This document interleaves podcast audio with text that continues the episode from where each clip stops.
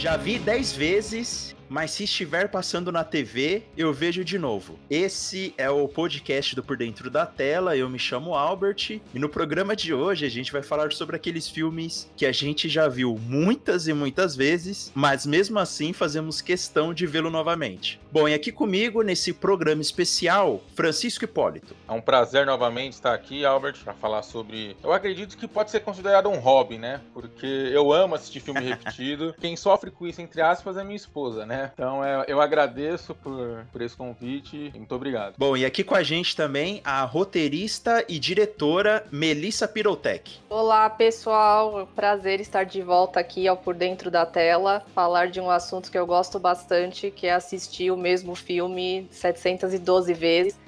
Eu, sem, sem dúvida, sou mestra nisso, é um assunto do qual eu entendo. Eu sei que uma vez você falou para mim que assiste a trilogia do Senhor dos Anéis pelo menos uma vez por ano, né? Sim, é, todo ano, em dezembro, né? Geralmente é época de Natal eu assisto. E assim, quando eu parei de contar quantas vezes eu tinha assistido, eu já tinha visto 35 vezes. Meu Deus, arrepiou aqui, gente. Nossa senhora, cara, isso é muito. Eu pensava que eu era viciado, então já vi que. Já vi que eu tô por fora. Já vi que eu tô por fora.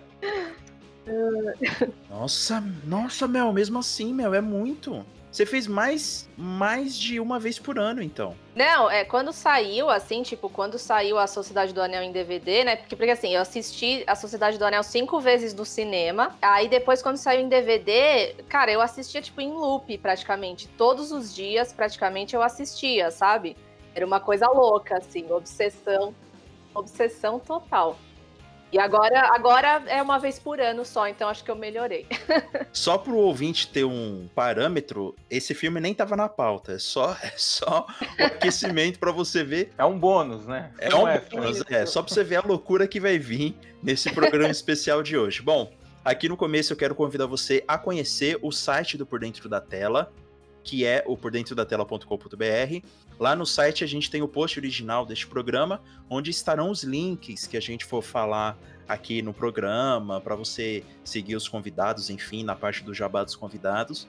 Então acesse o nosso site e também para ver todo o, o, conteúdo que a gente tem lá, né? A gente tem os, os textos dos colunistas, né?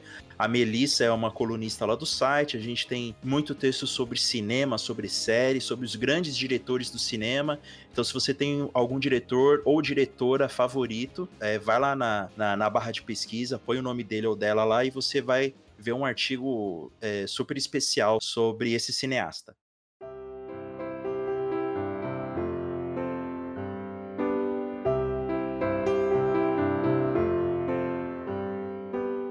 Vamos indo pra pauta, já que a Mel, a gente viu sentiu que a Mel gosta muito de assistir filme repetido, Mel, qual que é o primeiro filme que você traz aqui pra gente? Ah, é, bom, o primeiro filme da minha lista é um que eu também já devo ter visto aí umas, umas 35, 40, 50 vezes, quem pode dizer, que é o Orgulho e Preconceito, é, que é uma adaptação do livro da Jane Austen, né? Foi dirigido pelo Joe Wright. O Joe Wright é um diretor que eu gosto muito, porque ele já dirigiu duas adaptações de livro, ele dirigiu Orgulho e Preconceito e Desejo de Reparação. Ambos são adaptações de livro. E, e é assim, é um dos únicos casos que eu posso dizer que foram adaptações perfeitas, sabe? É, ele conseguiu passar para a tela assim 100% a sensação que você tem ao ler os livros. E o Orgulho e Preconceito é um desses casos, é um filme assim que, meu, você você assiste em loop, ele é muito gostoso de assistir. E mesmo para quem gosta de cinema, assim, aliás, principalmente para quem gosta de cinema, né? É, a direção de fotografia dele é maravilhosa, a direção de arte é maravilhosa, tem uma trilha sonora lindíssima é aquele filme onde, assim, todos os elementos funcionam. Então, assim, é, é, é uma alegria. Aquele filme que é uma alegria assistir. Então, assim, está passando na TV, eu paro para ver todas as vezes. Não, e fora o elenco também, né? Porque quando eu comecei a ver o elenco, eu falei, nossa, mas tem muita gente talentosa junto e é uma coisa rara de se ver, né? E é um filmaço, é um filmaço, assim.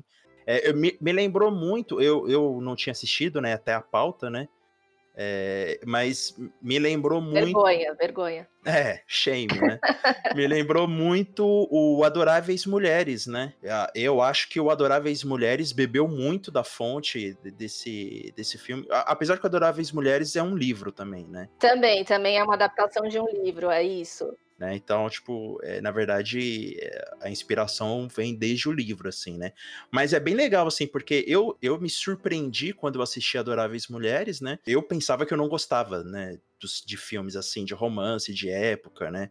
Porque só de você falar isso, você já imagina, né? Você já tem vários preconceitos. Olha aí o título do, do filme, oh. né? É. Só que aí, cara, nossa, é muito legal esse filme, é muito legal. Eu me peguei, tipo, falando sozinho, sabe quando você fala sozinho? Seu idiota, não fala isso pra ela. É, não, não, o Darcy, o Darcy é um ramelão, né? Tipo, tudo ele, pois é. ele resolve tudo no final, né, tal. E ele evolui, ele evolui. Ah, sim, não, ele evolui. Mas mas sem noção nenhuma, né? Ele vai se declarar pra mulher, sendo que ele fez um monte de cagada, principalmente a prejudicado o casamento da irmã mais velha. Exato, não, e ele ainda vira pra ela e fala, né? Não, eu deixei de lado a inferioridade da sua família, né? Tipo, ele ofende ela até depois, ai, te amo, quer casar comigo? É, mano, nada a ver, cara. Foi é o, a pior declaração de amor da história do cinema. Da história, exatamente. Ah, é. O que, que você achou do filme, Fran? Então, eu, quando eu assisti, eu também não tinha assistido ainda, né? Porque sendo, eu, não, eu não gosto muito desse, desse gênero, assim, né? Filme de época, romance, essas coisas, né? Mas me surpreendi, me surpreendi de uma maneira positiva, né?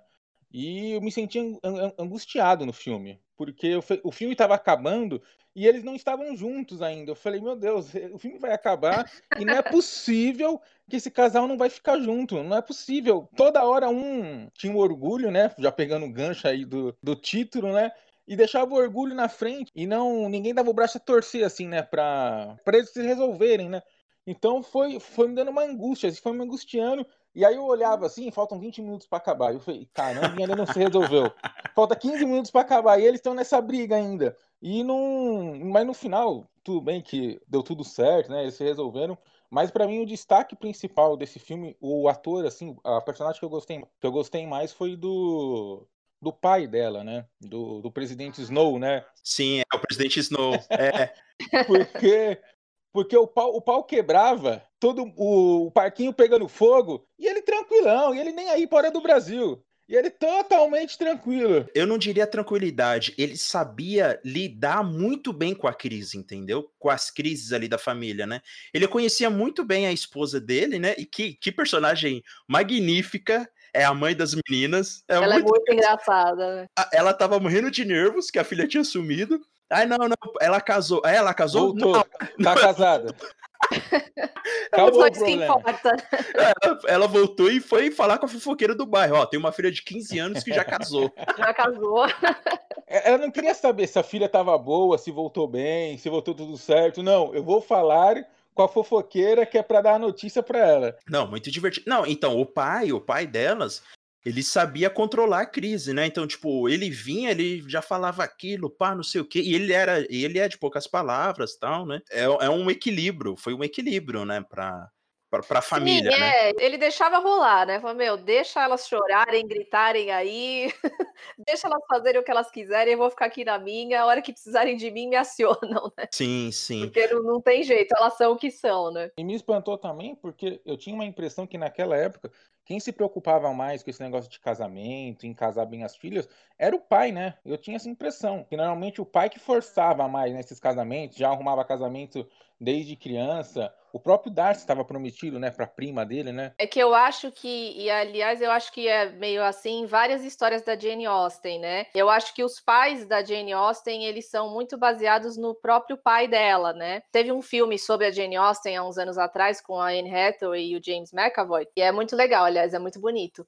e chama. Aí eu não vou lembrar o nome em português, mas em inglês é Becoming Jane. E aí conta a história dela e tal, né? E o pai dela, ele é meio que uma mistura de vários pais das histórias dela, né? E, e eles sempre são esses pais, assim, ou meio ausentes, né? Ou então são pais que eles, eles querem que as filhas sejam felizes, eles não estão preocupados se elas vão se casar ou não. eles querem que as filhas fiquem bem.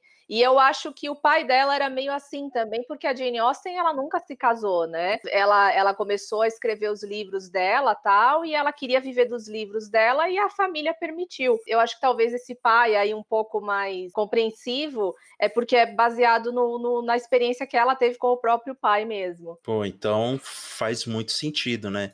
Ah, porque a cena do lago, né, que ele fala, se você se casar, é, se você se você casar com esse cara, eu nunca mais vou olhar para sua cara. Que também é uma coisa nova, né? É uma coisa assim fora do comum para aquela época, né? Exato, ela, se ela casasse com ele, ela ia salvar a família, né? Foi uma, uma atitude aí bem ousada dele de permitir que não, se tipo, se não é isso que ela quer, então não é isso que ela vai fazer, né? Gostei também muito das relações sociais que vão se construindo, principalmente nos bailes, né? Então, tipo, ir pro baile naquela época era um negócio tipo, ver e ser visto, né? É uma coisa que parece que é contemporâneo, né? Que é de hoje que é de hoje tal, dos jovens irem pra balada, mas naquela época era a coisa principal, né? Porque como não tinha rede social, não tinha nada, você tinha, tinha que ser visto nesses bailes, né? E dançar, né? E você tinha que dançar. Tinha que dançar, tudo. é. Isso é. Exato. Quem não dançasse era, era não era mal educado, assim, né? Tinha que dançar, era obrigatório dançar, né? Exatamente, era o jeito. O, pra, pra arranjar casamento, para fazer os contatos, era nos, era nos bailinhos. Era nos bailes e dançar. Eu já ia me ferrar naquela época. Ou você não obrigado a dançar,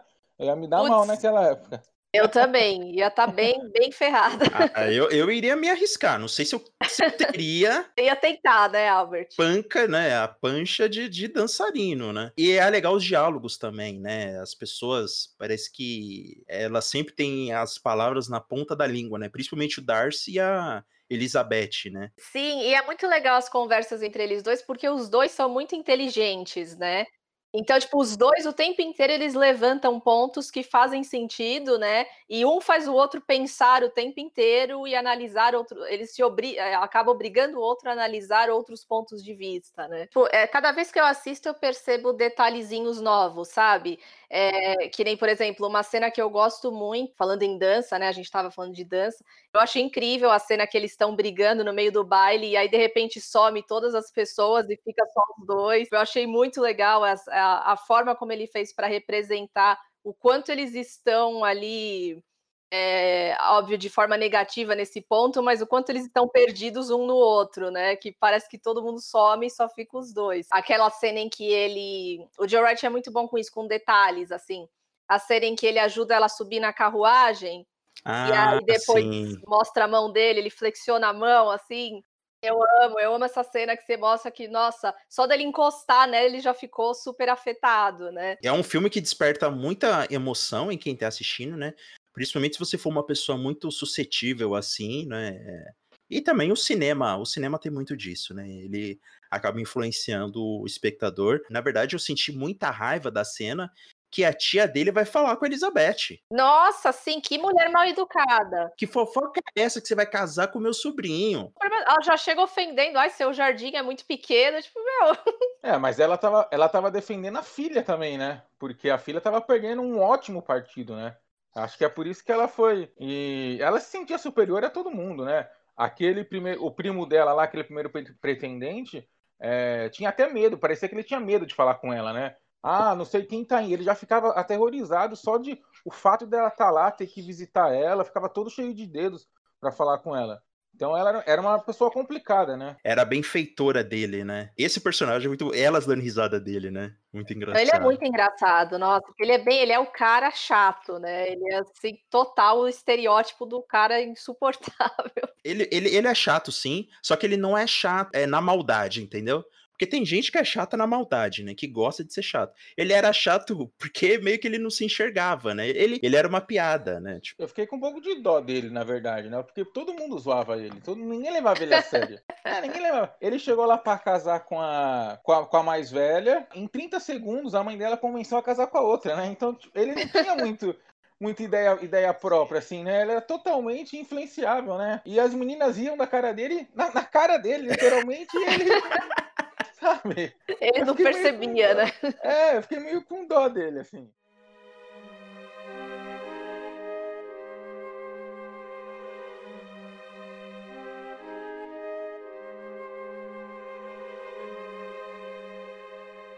Já trazendo os filmes que eu gosto de assistir sempre, né? E no meu caso é uma franquia, que é Harry Potter, né? Então, tipo, esteja passando qualquer filme do Harry Potter, eu vou assistir, sabe? Então, tipo, as cenas e as palavras, e eu já sei que vai acontecer tudo, né, de cor, é claro, mas eu paro para assistir e fico fascinado do mesmo jeito, sabe? Os olhos brilham do mesmo jeito quando eu estivesse assistindo pela primeira vez, né?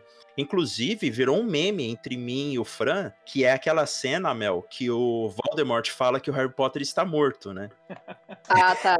Isso até virou um meme aqui, porque, tipo, quando tá passando, às vezes tá passando na televisão, ele vai tirar foto e manda pra mim, olha o que tá passando, né? Ou... Grava, manda o vídeo. É, faz o vídeo, Harry Potter está morto, né? E agora terão que depositar confiança em mim. Já virou a piada interna, já. Essa cena é uma das melhores do cinema, vamos já exagerando. Essa cena é de, de todos os filmes do Harry Potter, eu gosto muito do 5, né? Do Ordem da cinco, Fênix. da Ordem da Fênix, a Ordem da Fênix. E do 7, esse pedaço, né? É o 7, é o 7, né? É, esse o pedaço. 7 parte 2. 7 parte Isso. 2. Esse pedaço, é. Essa cena é. É, é icônica, né? Não, essa cena é muito boa. Todos os filmes são bons, né? Da, da, da franquia, né? Mas pra mim, o 5 e o, e o último, no geral, não só essa cena agora falando sério, é, pra mim são, são os melhores, assim, da franquia. Também tinha essa ideia que eu gostava muito do 5, mas eu acho que é por causa do suspense, né, que ele mantém, né? Parece que é um filme que, que a todo momento ele fica mantendo um suspense, né? Ele é sombrio e tal. Sim, ele é bem mais sombrio que os outros, né? Os anteriores. É, eu acho que faltou um pouco mais de luta, assim, apesar que tem aquela a luta lá no, no Ministério da Magia, né? Mas eu senti falta de mais luta, assim, tipo, eu queria que tivesse mais e mais luta, seria, seria legal. É, eu, eu gosto muito dos, assim, os que, tipo, está passando eu paro pra assistir. Até o quarto eu gosto bastante. É, o 5 eu já não gostei tanto, eu gosto de algumas partes do 5. É, a luta entre o, entre o Dumbledore e o Voldemort eu gosto muito, acho muito legal. O 6, putz, o 6 eu não gosto de nada, não gosto de nada, nada, nada do 6. Eu pulo assim, sem, sem medo de ser feliz. As partes 1 e 2 eu gosto bastante também, né? Os, os 7 partes 1 e 2 eu gosto muito. Mas dos dois, assim, a parte 1 acho que é a minha favorita. Eu, eu gostei muito da parte 1, eu achei assim. Eu achei que teve, teve uma pegada totalmente diferente de todos os outros filmes. Eu gostei bastante. E a parte 1 é meio um filme de gato e rato, né? É xadrez, né? Exato, aí tem aquele clima de guerra, sabe? Eu, eu- ele é, é bem denso, assim, né? E é o David Yates, né, que dirigiu todos esses filmes, assim. Pois é, a partir do quinto foi todos ele. Isso é estranho, né, de a performance assim mudar muito, né? Sim, é, é, eu, eu acho também. Eu sinto bastante diferença entre cada um desses quatro filmes. Eu acho que eles são bem diferentes um do outro. É, principalmente a parte 1. Pra mim, a parte 1 é o que mais distou, assim. Eu fiquei até meio surpresa. Eu falei, nossa, o David Yates conseguiu. Inclusive, vocês falaram só de Harry Potter num, num episódio do Chapirotécnico, né? Sim, é, ficamos duas horas ali, só, só, só na malhação. Na Malhação, e não é a física, né? Uma coisa que eu gosto bastante do Harry Potter também é nos primeiros filmes que o Draco, Mal... o Draco Malfoy ele vai perder isso só só no final da história, né? Mas ele tem aquele ar de superioridade e é no 1 que ele fala roupas de segunda mão, cabelo ruivo, você só pode ser um Weasley. Já chega, já chega com uma voadora, né? É muito legal essa cena, cara, porque eles são crianças, né? Então, tipo, ver, ver esses estereótipos, ver esses preconceitos, assim, de, de adulto nas crianças é muito engraçado, cara. Eu, eu gosto muito dessa cena. Então, é muito boa, essa cena é icônica, né? É mais uma, mais uma cena icônica da- do- dos filmes, né? E Harry Potter tem um- uma conexão emocional comigo, né? Porque a gente cresceu assistindo os filmes, né? Você vendo eles crescendo também é muito, muito, muito legal. E, e eu tive esse choque, na verdade, no filme 4, né? No, no Cálice de Fogo. Porque, na verdade, o 3 já dá um pouco essa virada, né? Mas no 4, é, como eles estão grandes, aí tem o baile, né? A Hermione aparece com roupa de festa, né? Tal, e você fica caramba, olha, as coisas estão mudando tal.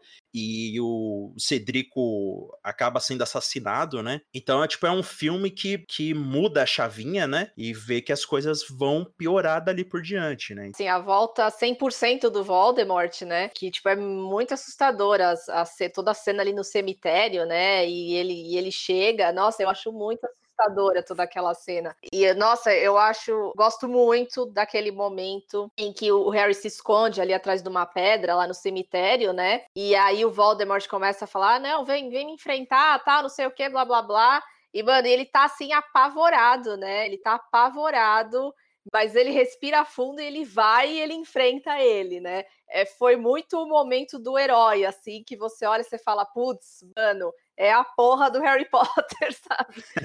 é por isso Sim. que ele é o Harry Potter, sabe? É muito legal. É, essa cena é legal também, que tem um ritual do servo lá. Ah, esqueci o nome. O cara ratinho. O ratinho, cara, o cara de rato. É, lá, né? qual que é o nome dele? Meu? Ah, é. Pedigree, é... alguma coisa assim. É, o Pedigru lá. É, Peter Pedigru.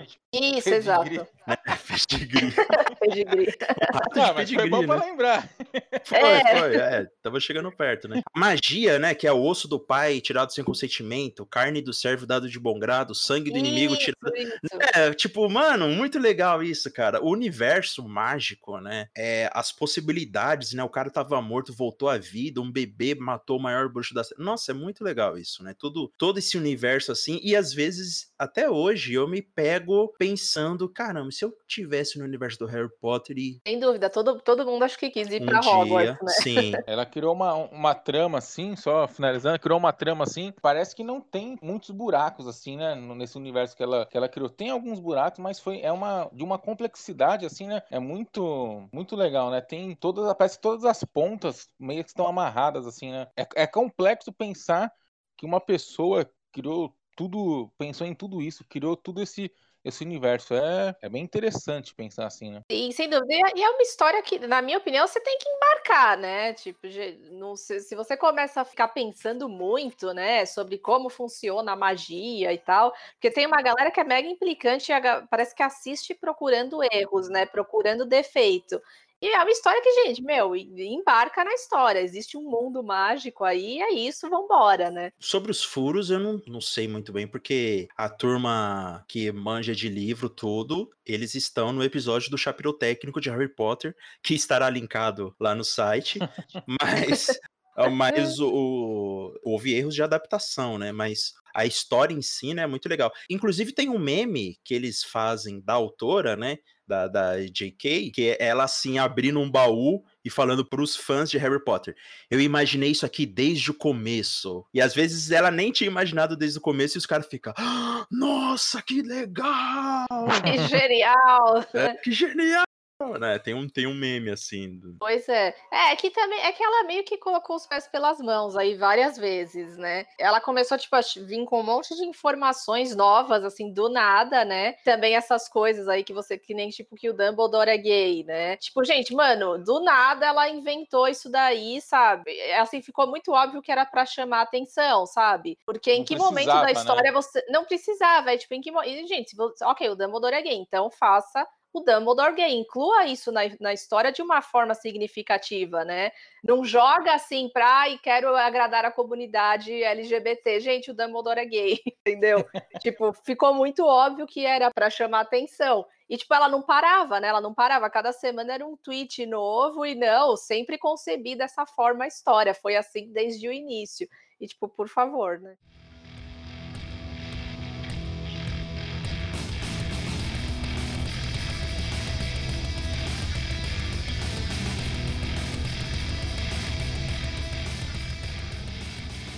Agora a gente tem um, um muro para subir, né? Uma parede para derrubar. E só quem consegue fazer isso, só quem consegue fazer isso é uma tropa especializada, né, Fran? Com certeza, com certeza. O primeiro filme que eu trago aqui é um filme. Já perdi às vezes a quantidade de vezes que eu assisti. Eu, eu tô num nível assim de decorar as falas já, né? Desse, desse filme. Pra ser sincero, eu assisti mais o 2, né? Que é Tropa de Elite, né? Um eu gosto, mas eu gostava mais é, há uns 5, 6 anos atrás, né? E agora, agora eu, eu desgosto, né? Sim. Porque sim. você percebe que é violência policial o filme inteiro, né? Então você fica, você fica meio assim, quando você era meio inocente, vamos dizer assim. É, né? molecão. Você assistia molecão, nossa, esse filme é, é demais. E o filme é bom mesmo. Isso Independente disso, o filme é muito bom. Mas o 2, o 2 é, é, um soco no estômago, né? É uma porrada no estômago, assim. O Wagner Moura, no, Capitão Nascimento também, um ótimo ator, né? O que me deixa mais impressionado, além de mostrar como que é feita as nossas eleições, né? Como que elas são, como que os candidatos vencem, né? É o choque de realidade que o Wagner Moura tem, né? Que o Capitão Nascimento tem, né? Porque no 1, ele matava todo mundo, se achava e achava que estava fazendo a coisa certa. De certa forma, estava, né? É, os meios, às vezes, são, são, estavam errados, né?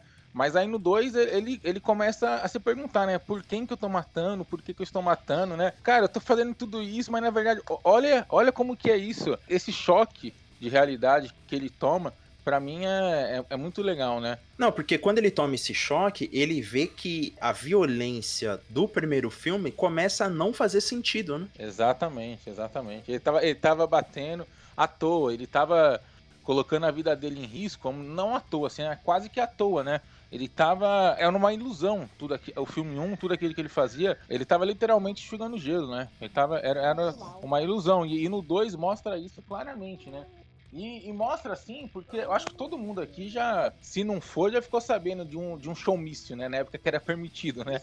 De candidato, né? E no 2 retrata isso claramente, né? É é aquilo mesmo que acontece. Quem vê pode perceber, ah, não, eles exageraram um pouco. Na minha opinião, eles não exageraram em nada. Eu acho que até pegaram até um pouco leve no 2, né? Com relação às eleições, aos candidatos. Então é isso que, que me fascina assim nesse filme, que eu sou um fã desse filme assim. Esse daí pode estar passando toda hora, se eu não tiver nada para fazer, eu ponho ele para assistir, porque esse filme, esse, esse é muito bom. É muito bom mesmo. Eu tenho a sensação que o Padilha, quando ele fez o 2, era uma denúncia que ele queria fazer que ele não conseguiu fazer no 1, né? Porque o apelo do 1 é a violência, tá? É o Capitão Nascimento, né? É aquela frase, põe na conta do Papa, né? Aquilo ficou, nossa, aquilo na escola pipocava. Aquilo na é, escola né? não é. subir ninguém. Pede pra sair. Pede pra... Nossa, isso na escola foi uma pior, foi, foi pior que catapora, cara. O senhor é um né? fanfarrão. É, o senhor é, é um fanfarrão. Nossa, exatamente, é. sabe? 02, você não... o senhor é um fanfarrão. É, é, Tira é, farda, você é moleque. Você, é, você não fala mais da minha missão, não é? É, é. não se meta mais no, no meu trabalho. Isso, isso é um meme... Isso é um meme aqui em casa, sério, né? Virou um meme aqui sim, em casa. Sim. Não, mas é, é, no meu trabalho e nos meus caminhos também, né? Quando caminhos, você tá dirigindo. Exatamente. É, sabe, Mel, quando você tá dirigindo e fica o carona do lado falando, não, vira aqui. Ah, por que, que você foi por aí? Você tem... Aí você fala pra ele, não se meta nos meus caminhos. É. eu vou, vou, usar essa, eu vou começar a usar essa. o Tropa de Elite, o 1 e o 2, assim, são perfeitos, assim. É, é as duas metades da laranja, assim, porque para você entender o primeiro, você tem que assistir o segundo, né? Ah, então eu vou, vou confessar, vou, vou fazer uma confissão, gente. É, eu não assisti o segundo. Eu ah, assisti. A vingança assisti... é muito boa, né? eu, eu assisti o primeiro só, e aí eu não assisti o segundo porque eu não, eu não gostei do primeiro. Assim, eu tipo, eu super reconheço aí a, a qualidade cinematográfica dele, né? A, a, as cenas de ação, o roteiro, todas essas coisas, eu, eu acho que ele deve ser muito muito reconhecido por isso. Mas eu não gostei exatamente disso, dessa glorificação aí da polícia, da violência, né? Então, aí, aí eu não assisti o segundo por causa disso, mas agora que vocês estão falando, eu preciso, preciso assistir, porque parece que o um foi só a metade da história, né? Exatamente isso, exatamente isso. O Tropa de Elite 1, ele causou um efeito na população de glorificação da polícia que eu acho que o Padilha esperava isso, talvez ele esperasse esse resultado, só que ele falou assim, gente, calma que tá vindo dois, entendeu? E aí o dois, você entende que até essa glorificação da polícia, ela não faz sentido, entendeu? Porque isso até virou uma discussão, porque na verdade, quando um policial ele mata um bandido, mesmo se for num conflito, tá? Tô colocando aqui o cenário de conflito, né? Troca de tiro, né? Se tem um policial matando um bandido, esse cenário já não é o ideal, entendeu? A pessoa pode vir justificar, não, não, mas ele tava no conflito, ele tava se defendendo. Não, beleza, 10 a 0. O problema é que a gente não pode fazer com que o conflito armado, é, a gente não pode pensar que um ser humano matando o outro ser humano seja algo cotidiano, seja algo que tem normal, que ser feito né? mesmo, é algo normal. Isso. Normalizar é isso, né? O problema não é o conflito em si, né? Tipo, as perdas que se tem no conflito, mas o problema é o conflito todo, é, é a situação da sociedade chegar no conflito, né? Então, isso que não pode. E por que que chega no conflito? O Tropa de Elite 2 explica, né? O Tropa de Elite 2 vai nesse cerne, né? Ele fala, ó, oh, gente, o conflito acontece por causa disso. Porque a gente tá na podridão, na corrupção suprema, né? O, o político, ele só quer ver o lado dele, só quer ver é, dinheiro no bolso dele, e o conflito acontece por causa disso. A raiz é essa, né? A raiz do problema é esse, né? É o sistema.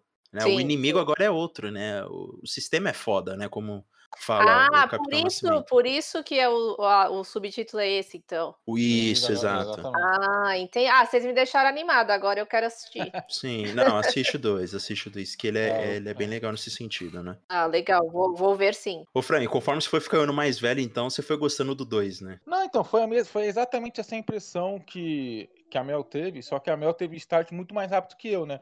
Ela assistiu e já teve esse start. Eu demorei para eu confesso, eu demorei para ter esse start, porque quando eu assisti o 1, eu saí, eu assisti no cinema, se eu não me engano. Eu tava com o pessoal da escola, eu saí de lá querendo ser polícia. Você não tem, você não tem ideia. Todo mundo saiu de lá querendo ser polícia. Nossa! Sabe? E, e não tinha esse, esse, contraponto, ou pelo menos eu não tinha acesso a esses contrapontos, de gente, peraí, tá errado. Não é assim que funciona. Peraí. Não, não é bem por aí o caminho. E aí depois, quando eu fui começando a ganhar essa consciência, eu falei, meu Deus, esse filme tem que ser proibido, esse filme tá errado.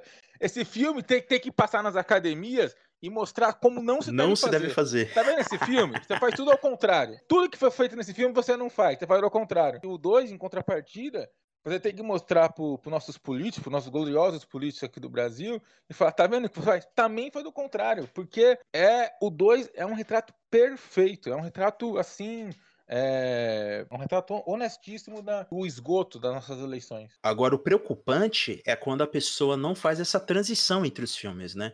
Tem muita gente hoje que tá preso no Tropa de Elite 1. O 1 é o exemplo ainda. O 1 é o exemplo para ela. A pessoa pode até ter assistido o 2, mas ela não, não veio pro lado de cá, né? E as pessoas que estão do lado de lá, para vir pro lado de cá é muito difícil, né? É mais gostoso quando isso acontece por ela mesma, né? Quando ela tem essa consciência é mais gostoso, né? Felizmente aconteceu comigo, né? Deu mudar esse pensamento sobre o filme 1 e o filme 2, pelo amor de Deus, né? Tipo, é muito real, assim, retrato fiel. E é por isso que é tão importante a gente falar sobre essas coisas através da arte, né?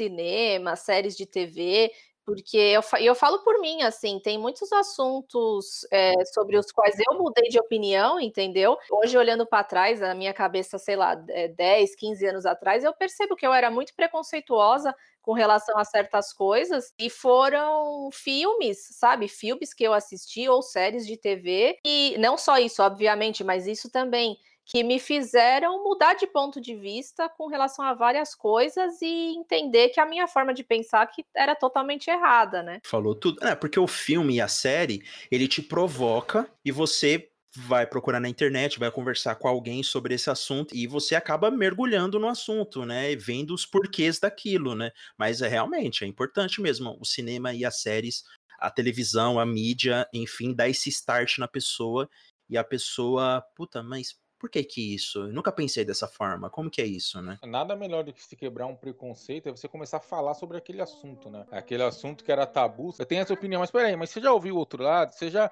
aprofundou sobre esse assunto? O cinema e o teatro, nesse sentido, a cultura nesse sentido, ele traz isso, né? Ele traz, traz reflexão, ele faz você sair, assim, desse seu mundo, assim, e pensar de outra maneira, né? Até por isso, é porque o cinema não pode sofrer nenhum tipo de censura, né? Eu brinquei lá que um tem que ser proibido, mas é, o ci cinema, a arte, é, tem que ser totalmente, totalmente livre. livre. assim, totalmente livre, independente de ideologia de governo, independente de qualquer coisa. Cinema, cultura, tem que ser livre. E é, coloca as classificações, vai quem quer, né? Vai, não é? Você não vai fazer um cinema dar um exemplo da Puna Surfistinha e vai colocar para um pessoal de primeiro ano obrigar. assistir, obrigar, sabe? Tá, vai, é, é, livre, né? Você não tá, você não tá obrigando. Se te ofende, não assista e pronto, né? Fazendo o advogado do diabo aqui a meia culpa desse negócio do lado de lá e lado de cá, é, por exemplo, quando você tá de um lado, é legal você procurar saber o que leva a pessoa do lado de lá a pensar daquela forma, entendeu? Então, por exemplo, tem pessoas que estão com uma dor, pessoas que foram prejudicadas pelo sistema ou prejudicadas por outras pessoas à margem do sistema, e essas pessoas estão com uma dor. Quando essas pessoas estão com uma dor, uma solução fácil, uma resposta rápida, ela sempre vai fazer mais efeito do que você falar para ela, não, mas espera aí, você tem que entender o lado da pessoa que te fez essa dor, sabe? É muito difícil você ver é, pessoas que estão com dores, mudar esse pensamento e ver a situação pelo outro lado, né? É até importante da gente analisar esse tipo de pessoa, né? Eu procuro entender por que que elas pensam daquele jeito, né? Então, às vezes é puro preconceito mesmo, às vezes é uma eh, são crenças que as pessoas têm delas mesmas, né? Que elas pegam para elas mesmas, né? Vindo de dos mais variados lugares, não só da religião, mas são crenças e verdades que ela tomam para si, mas também tem um pouco do caráter da pessoa, né? Tem um pouco da culpa da pessoa também de não querer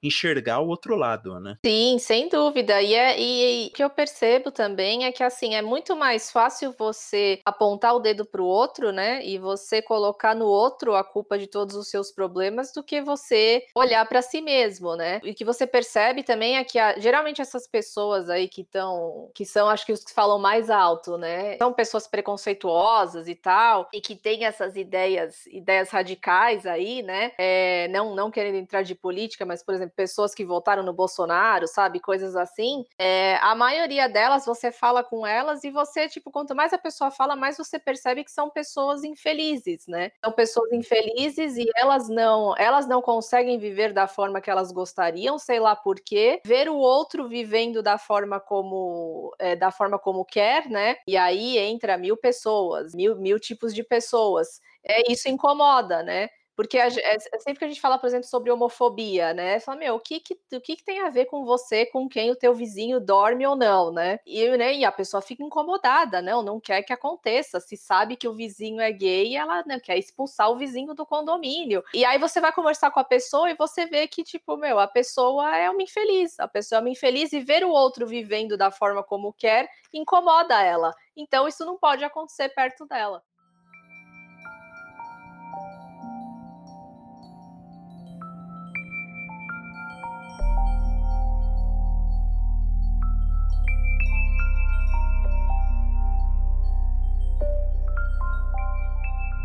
Ô Mel, qual que é o outro filme que você gosta de assistir pra caramba também? O outro filme que eu gosto de ver muitas vezes é o Garoto Exemplar, do David Fincher. O David Fincher, na verdade, qualquer filme dele eu posso assistir 712 vezes. Mas o Garoto Exemplar é um que eu gosto muito principalmente por causa da, da, personagem principal, né, da Amy, e eu acho ela uma personagem assim, ela é a vilã, né, ela é a vilã da história, mas ela é uma personagem assim... É a vilã mesmo? Não sei. É, é, é, não sei, pode, vamos é. discutir é. aí, né? Mas ela tem algumas atitudes questionáveis, né? Mas ela é uma personagem fascinante. Eu acho ela uma personagem muito fascinante. Eu, e eu, eu gostei muito que ele conseguiu traduzir isso na tela, né? Porque uma coisa é você ler no livro sobre uma mulher maravilhosa que, né, chama atenção e tal, que tem esse efeito sobre as pessoas. É, mas você conseguir mostrar isso, a gente conseguir enxergar isso num filme, eu acho muito difícil. E ele conseguiu traduzir isso muito bem. Então, tipo, você, eu pelo menos quando eu assisto, eu quero ficar olhando para ela, sabe? Cada movimento que ela faz, ela é tipo, sei lá, uma elfa, assim. ela, é uma, ela é uma mulher muito fascinante, né? E eu gosto muito de toda a forma como esse filme foi montado, né? Principalmente aquela, aquela montagem com a narração dela, né, falando lá sobre, sobre a Liu o quanto ela se modificou para ser a mulher perfeita para ele e tal. Eu acho essa montagem especificamente do filme assim incrível. E é um filme que me surpreendeu muito porque eu fui assistir no cinema com a minha irmã, né? E a gente sempre gostou muito do David Fincher, então logo que saiu no cinema esse filme, a gente foi assistir. E aí quando chegou nessa parte que tem essa revelação, né, que na verdade ela não morreu, ela fugiu e tal, a gente ficou meio decepcionada, porque eu achei, a gente achou que o filme ia acabar ali. Eu achei que o filme ia acabar ali e falar, putz, é isso, né? Ela fugiu e, e é isso, e o filme vai acabar aqui. Só que né, o filme continuou. o filme continuou e aí virou outro filme, parece, né? Então eu gostei muito, muito disso. Eu achei muito surpreendente, porque é quase que dois filmes em um só. A Amy, é, sim, ela é a vilã mesmo, a gente brinca tal, né? Porque ela tem umas é, atitudes questionáveis tal também. Mas o legal, é, não sei se foi conversando com você ou conversando com a Letícia, não sei. Eu lembro que a gente já falou de Garota Exemplar em algum podcast, em algum programa passado, né? Acho que no, sobre as vilãs, né? Um ah, isso, né? isso, sobre as vilãs. Vai estar tá linkado no post também, para quem quiser ouvir. É, a gente fala dela também. É que a Amy também, além disso, dela ser vilã, ela é B10 também, né? Ela é muito inteligente, né? Ela pega esse negócio de você, é, o que você quer para sua vida, do protagonismo, e ela pega isso na mão e vai ser do meu jeito, né? Tudo bem que o jeito dela é meio quebrado, meio é, desvirtuoso, é, mas ela quer fazer do jeito dela dela, né? Então, nesse sentido dela ser forte para fazer isso, é legal. É legal de ver nessa personagem, né? E no filme inteiro, eu acho que ela só perdeu o controle, assim, quando o pessoal rouba o dinheiro dela lá, né? A, aquele momento não estava planejado, com certeza não estava planejado, né? Não tinha programado aquilo, né? Mas é, a improvisação dela foi perfeita, né? Que usou o antigo namorado lá. Em contrapartida, o, o Ben Affleck, eu não sei o nome dos personagens, me desculpem, o Ben Affleck, ele conhecia a esposa porque naquela entrevista que ele dá para a sensacionalista lá, para aquela jornalista, ele, ele, consegue mexer com ela, porque com aquela entrevista foi aí que ela decidiu voltar. E foi o plano dele. É, eu não tinha assistido esse filme, eu assisti quando saiu a pauta, né? E eu me culpo como eu tinha. Eu fiquei todo esse tempo sem assistir esse filme. Nossa, eu pensei que você já tinha assistido. Esse filme é, é sensacional. Esse filme é muito louco. Você assistiu? Você assistiu Zodíaco? Já assisti, você me indicou. Já assisti. Você assistiu Seven também, os Sete Crimes Capitais lá? É, então, é o mesmo cara, é o mesmo cara. Por isso que é, você gostou tanto. Embora eu assisto muito filme repetido, eu não tenho esse costume do diretor. Acho que já comentei com o Albert uma vez que eu não, eu não, eu não, eu não me apego em nome do diretor, essas coisas. Eu, cai o filme lá, eu assisto e vambora, sabe? Às vezes eu nem sei quem é o diretor. Mas esse filme é sensacional. Ele é muito bom porque o final dele não é aquele final tradicional que a vilã ah, vai presa, morre. Tipo, a vilã sai, sai em inglês, assim, entre aspas. Ela deu toda aquela volta, me lembrou um pouco Menina de Ouro, né? Que no final a mulher morre lá no Menina de Ouro e acaba esse clichê de Era uma vez, né? Eu, eu gosto muito disso quando acontece isso, isso, nos filmes. E esse Garoto Exemplar é sensacional, é sensacional. Eu baixei no Netflix pra assistir no celular e eu não apaguei o download, eu não apaguei. Tá aqui porque eu vou assistir de novo eu vou assistir de novo. Entre um transporte público e outro, eu vou assistir de novo. Porque esse filme é muito bom, é muito bom mesmo. Mas esse Nick é, é um manezão. O Ben Affleck é um manezão, né? É o Ben Affleck, né? É o Ben Affleck. Ah, eu não achei ele tão mané. Então, então, mas ouve esse episódio das vilãs que eu tô te falando, que você vai ver que ele é um muito manezão, cara. Tudo bem foi um safadão lá de ter traído ela, mas eu, mas eu achei que ele, sabe, não. Foi sincero. É, porque no começo parece que tudo leva a ele, né? Aí eu falei, não, tá muito óbvio, né? Não, não, não foi ele que matou. Mas eu jamais pensei e imaginaria que ia dar essa volta, essa volta toda. Ô, Fran, ó, o Nick, por que, que ele fica com a aluna novinha lá? Porque a esposa, ele já não via nela o que ele viu no começo do relacionamento, entendeu? Tipo assim, é, eu não duvido do sentimento dele no começo da, da conquista, quando eles começaram a namorar tudo. Mas ele via uma coisa nela da perfeição e tal, não sei o quê. E ele começou a não ver mais isso nela. Aí ele relaxou, né? Que é aquela cena que ele fica sem emprego, que ele fica jogando videogame, jogando videogame e tal, não sei o que. Ela percebe, ela fala: Eu tô aqui fazendo maior esforço aqui para manter o personagem.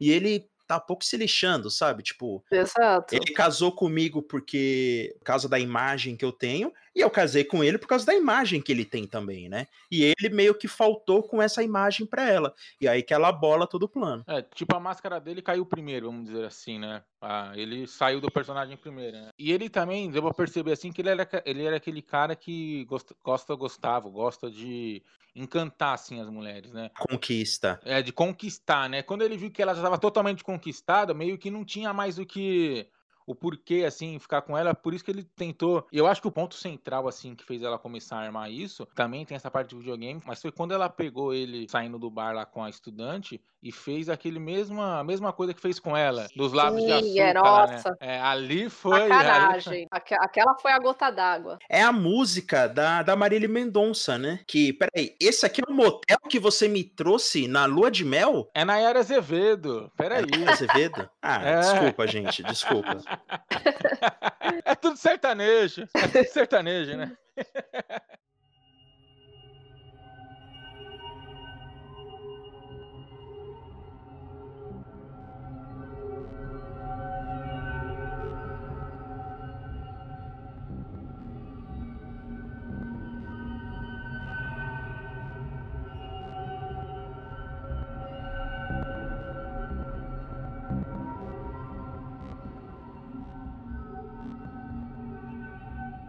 Uma coisa que eu não posso ver na televisão que esteja passando, eu começo a assistir, é a franquia Batman do Nolan. Não, qualquer um dos três filmes, assim, pra mim é muito legal. O terceiro, eu tenho um pouco mais de, de críticas a ele, mas, tipo assim, filmões. Filmões, assim, muito legal, muito legal. Eu entendo um pouco das críticas que os cinéfilos mais chatos têm contra o Nolan, né? Eu ouvi uma frase, não sei quem falou essa frase, mas é, é o diretor de Finais Abertos Explicados, né? Mas o, o Batman do Nolan é de um fascínio de construção, de direção, sabe, de personagem. E, lógico, o Batman Cavaleiro das Trevas é o melhor, né, da, da trilogia. Acho que é uma coisa até indiscutível, assim. Mas é uma coisa que você. O filme te pega de todos os jeitos, assim, né? De todos os jeitos. Se você gosta de figurino, se você gosta de cenário, se você gosta de trama política, sabe? De, de corrupção, se você. De, de ver essa coisa, sabe? Se você gosta de Tropa de Elite 2, sabe? Se, se você gosta de filme de super-heróis, se você gosta de arco do herói, de superação, tal, essas coisas. Ele tem tanta coisa nesse filme e ele te prende e te envolve de tantas maneiras, todos os filmes, né? E principalmente o 2, que você fica fascinado, que você não cansa de assistir, cara. É uma coisa impressionante, impressionante. Você sabe que o Harlem Dent vai virar o Duas Caras. Você sabe que vai ter a cena do hospital explodindo e você dá risada e gosta daquele jeito que acontece, porque é foda demais, cara. É, é impressionante, assim, o efeito que esse filme tem em mim, sabe? O que esses filmes têm em mim. Sim, é, eu sou, eu sou meio suspeita pra falar do Christopher Nolan, porque eu gosto muito dele, ele é um dos meus diretores favoritos. Eu amo todos os filmes dele, amo Inception, amo Interstellar. Eu não assisti Tenet ainda, mas eu sei que eu vou amar também. Eu me sinto da mesma forma que você falou com relação aos, aos filmes dele do Batman. Uma que ele foi o, o, o primeiro filme de super-herói apresentar, né, o super-herói dessa forma, porque até então era uma coisa bem assim, era mais infantil, né? Os filmes de super-herói tinham uma pegada mais infantil, assim, aí com algum- algumas poucas exceções. Ele foi o primeiro a trazer aí uma pegada mais séria, né, para pro gênero do- dos super-heróis. E tipo, e a forma toda como ele constrói a história, né? É, principalmente no segundo, que ele tem aquele. que ele já começa a usar aquela. Que é meio clássico dele, aquelas montagens paralelas, né? O personagem tá aqui, prestes a descobrir uma coisa e tá dando uma merda ali do outro lado, né? Então as duas coisas acontecendo ao mesmo tempo, que eu, eu, eu gosto muito disso, eu acho que sempre funciona quando ele utiliza isso nos filmes. Então, realmente, é muito, é, é muito bom a forma como tudo é construído, os personagens, tipo, te prende todas as vezes, não importa quantas vezes você assista. E ele sabe trabalhar muito bem com suspense, né? Ele mantém o suspense, ele sobe, ele desce, e quando ele sobe, você fica tirando, saindo o coração pela boca, né? E foi muito legal. Eu nem lembro agora as primeiras vezes, as primeiras vezes que eu assisti os filmes. Não lembro se foi no cinema. O 2 foi no cinema, com certeza. Fomos assistir no Shopping da Lapa. Quem nunca foi no cinema Shopping da Lapa, eu recomendo que vá. Eu recomendo. Pode ir. É um cinema fantástico. Não, não, isso, não, não, tem, não tem nada que fique devendo entre esses grandes cinemas é, famosinhos aí. Vão no cinema da Lapa, pessoal. Vão sem medo, sem medo. Quando reabrir, pode ir. Na, na, o 2, com certeza, a gente estava no cinema da Lapa, tanto que teve uma interrupção no filme, ficou sem voz, o filme andou uns 5 minutos, voltou, o pessoal começou a jogar pipoca, uma gritaria. Cinema da Lapa, gente, por favor. é uma experiência de vida que você única, precisa ter. única, cinema da Lapa. E o, a trilogia desse Batman, pra mim tinha que parar de fazer Batman depois disso, porque já, já tá, tá, bom, tá bom. Vocês não vão conseguir mais que isso. Vocês não vão conseguir mais que isso. Ó, oh, mas o, mas o novo parece estar tá bem é, legal, parece hein? Tá bem legal. Nossa. Eu também, eu também tava com essa mentalidade de, gente, pelo amor de Deus, Chega nem tenta, nem tenta. Nem Aí tenta. saiu esse trailer, eu falei, putz, acho que vai ser bom. e o 2 o dois é, é fantástico. O 2 é. Eu, eu, não, eu ouso dizer que é o melhor filme de super-herói. Bom, o pessoal vai falar de Vingadores aí. É, é um dos, com certeza. Sem dúvida. Tá nos meus, meus top aí de super-heróis, sem dúvida está. É, corre junto com é, Guerra Civil. É, Guerra Civil não, Soldado Invernal, Soldado né? Invernal, que o pessoal é, gosta sim. muito. Até corpo fechado também, viu? Algumas pessoas gostam bastante de corpo fechado também. Nossa, eu amo corpo fechado. E da franquia é o melhor. Corpo fechado, eu acho que é o melhor. Depois tem o. O último é o Glass. O segundo eu esqueci o nome. O segundo é fragmentado. Fragmentado, é. Que é com Charlie Xavier. Ah, é, é mesmo. É. Você confunde, às vezes você guarda o nome do ator e às vezes você guarda o nome do personagem, né? Sim, sim. Mas não me pergunte por quem, nem não, não existe uma lógica. É... Sim, é, é loucura. É, é, é um monte de fio desencapado junto. então, no Glass, fugindo um pouquinho da pauta aqui, um, um alt tab rapidinho. No Glass, ele faz tudo aquilo que ele não queria fazer no primeiro, né? É, exatamente, exatamente. exatamente. É, não, não consegui entender isso também. Nossa, que decepção, meu Deus. Não foi bem clichê. Foi bem clichêzão o Glass, assim, foi... Tava vindo bem, bem, deu uma pisada feia, assim, feia. E, não, tinha todo, todo o potencial, todo o potencial do mundo.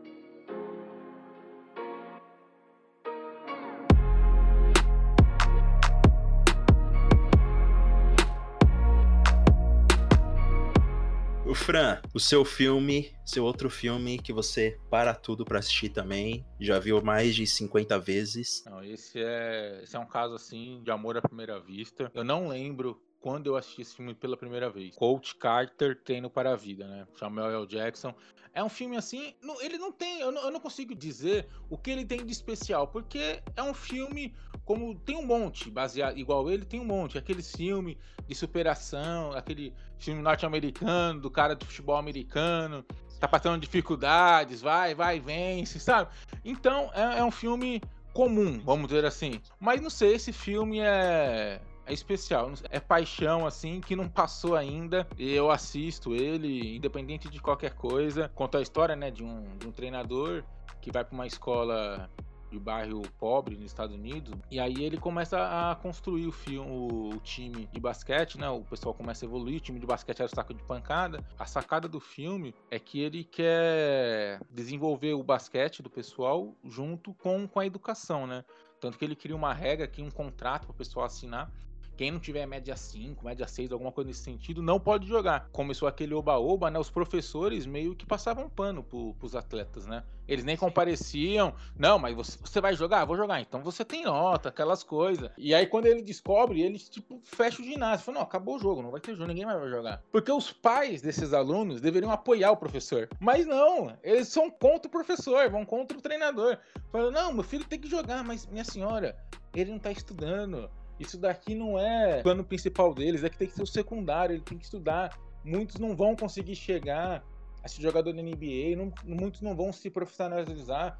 Então ele tem que ter, ele tem que ter a base dele, tem que fazer faculdade e tudo. E o pessoal vira contra ele. Então é, é, é impressionante como a, a, inversão de valores, né? A inversão de valores é o conselho da cidade vota para reabrir o ginásio. É um filme comum, assim, não tem nada assim meio que de especial.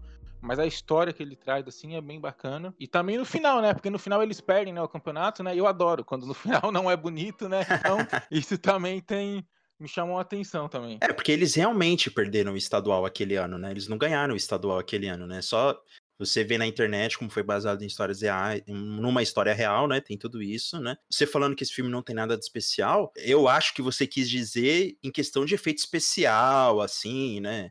Essas coisas assim, né? Tipo, não tem uma explosão de bomba atômica. Porque tem muitos filmes assim parecidos com eles, né? Tem muitas histórias semelhantes, né? A esse filme, né?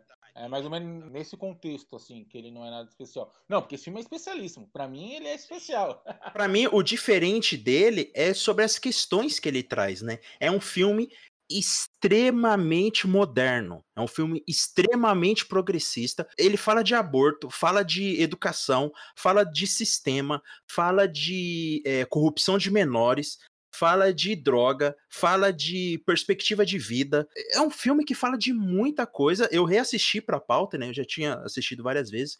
Eu reassisti para a pauta e eu me emocionei muito de novo, mais uma vez nesse filme, porque é uma história real, cara. Sabe? É uma coisa que aconteceu de verdade, sabe? É, realmente existe, existe um cara que está preocupado com a educação de garotos pobres da periferia, sabe? Então, é, é, só por isso, só por você saber disso, sabe? Essa verdade é, é muito emocionante, cara. Te, te, toma de um jeito assim impressionante. Sim, total. Eu, eu nunca tinha assistido esse filme, eu assisti também agora pro, pro podcast. E nossa, amei, eu amei demais, assim. É, eu sempre eu gosto muito desse, desse tipo de filme, né? Essas histórias de superação principalmente o nosso professor mudando a vida dos alunos. Eu adoro essas histórias. Sempre funciona para mim. Quando tipo eu descubro que é história real ainda, então melhor ainda, né? Nossa, não, é muito é muito bonito o filme e é e ele deixa bem claro novamente entrando de novo nessa, nessa questão que é um sistema falho, né? O problema está está no sistema, né? Que, tipo, eu fiquei besta quando ele, ele vai lá falar com a diretora, uma das vezes lá que ele vai falar com a diretora, ela, eu não sei o que ela vai reclamar do que ele tá fazendo, e aí ela vira para ele e ela fala, é, é eu, não, eu, não, sei se é depois que ele já, já cancelou lá o basquete, fechou o ginásio ou antes, mas ela vira para ele e ela fala, é, você tem que entender que para a maioria desses garotos, a, só o que eles têm é o basquete, só que eles têm essa época que, que eles vão jogar basquete, né? E aí ele fala, e você não entende que esse é o problema, né? Você não entende que é isso que a gente tem que tentar mudar a gente não pode incentivar essa ideia, essa cultura. A gente tem que tentar mudar isso, né? É um sistema falho e que é perpetuado por todo mundo, né? Os educadores, os pais, é uma coisa assim, é geral, né? E, e ninguém quer se movimentar, ninguém quer fazer nada diferente, né? A diretora que deveria ser a incentivadora a buscar essa mudança, ela concorda, né? Ela concorda e diz, não, tem que tocar o barco, e é assim que toque, vamos lá. Por que, que você quer mudar? Por que, que você exige que o pessoal se apresente de terno pro jogo, sabe? Que absurdo. Como assim terno? E ele buscava uma disciplina assim, em todos os sentidos da vida, né? Porque os ensinamentos que ele dava ali no basquete, aqueles alunos, aqueles jogadores levaram para a vida inteira, né? São coisas assim. Ele até tem até um, um latino, né? Que o primo tá no, no crime, também ele consegue trazer, então é, é uma coisa assim. E no final do filme, eu, eu adoro esse filme que tem esse final que acaba e aí depois começa a falar, a, a letrinha começa a falar, tal pessoa virou isso, tal pessoa virou aquilo. Eu acho muito louco isso. Tem na, naquele filme Rainha de Catuê, também tem isso, né? Tem, tem alguns filmes assim famosos que tem isso.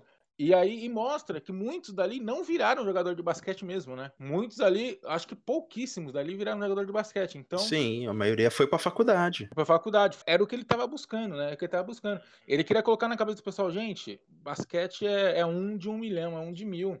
Vocês têm que pensar no outro lado. É um filme que fala de fé, né? De você ter fé, de você. É, não sei se. Talvez esperança também, mas eu acho que mais fé. Porque a escola os pais, eles perderam a fé nos alunos, né? E isso é muito triste, cara. Isso é muito triste porque assim, uma pessoa que se dispõe a virar professor, a gente sabe que não é fácil, conhecendo a realidade aqui do Brasil, a gente sabe que é uma vocação do caramba, sabe? É, a pessoa ela, ela é movida pelo amor e pela paixão de tentar fazer a diferença na vida do aluno. O quando o filme mostra que essas pessoas, a diretora principalmente, eles perderam a fé nos alunos, é uma coisa muito muito triste, né? É uma coisa que muito pesada assim, que acontece no dia a dia, né? Que acontece na nossa escola, né? Eu estudei em escola pública, é, e na escola do bairro, tudo, e a gente vê que é isso, sabe? Os professores e os alunos também estão preocupados em fazer aquele teatrinho, né? Eu finjo que eu tô ensinando, vocês fingem que estão aprendendo, e sabe? E, Vamos, nossa, vamos, cara. Toca o barco. E toca o barco e, e vai, vai assim mesmo, né? Sem dúvida, é um que vai entrar na minha lista aí de filmes repetidos. Se tiver passando, eu vou assistir. Ô, Fran, agora uma curiosidade. Você assistiu a lista de Schindler? Então, eu acho que eu já assisti. Eu acho que eu já assisti. Mas eu não lembro. Eu tenho que, eu tenho que, que voltar a assistir. Tem uns filmes assim que eu acho que eu já assisti, mas na verdade eu não lembro. Esse, Ghost, eu, eu, eu não sei se eu. Eu já assisti, certeza, não é possível que eu nunca tenha assistido, mas eu não lembro da história. Poderoso Chefão, com certeza eu já assisti, mas eu tenho que, que assistir. É que às vezes eu, eu tô assistindo Coach Carter, aí não dá tempo de assistir esse, entendeu? Aí eu, não- eu tenho que escolher. Aí não, não tem Poderoso como. Chefão ou Coach Carter? Ah, vou assistir Coach Carter, sabe? É, é difícil pra mim, é difícil, é complicado. Ô Mel, o que, que você tem feito? É, onde as pessoas podem te seguir? Você grava podcast também, é roteirista, diretora. Isso, então, as pessoas. Eu tenho um podcast com a minha irmã, né? Que é o Chá Pirotécnico. É, a gente tá no, no Spotify e no Facebook. Tem a minha página do meu Instagram pessoal também, que é Melpir. E tem a, a nossa página, né? Da Best in Productions, da qual eu e o, e o Albert fazemos parte. A gente tá no Instagram, no Facebook e a gente tem um site também. Aí o Albert pode deixar tudo linkado aí na, na descrição do, do podcast. Essas são as minhas redes. Fran, algum, alguma propaganda, algum jabá ou uma indicação de filme? Coach Carter. Perfeito.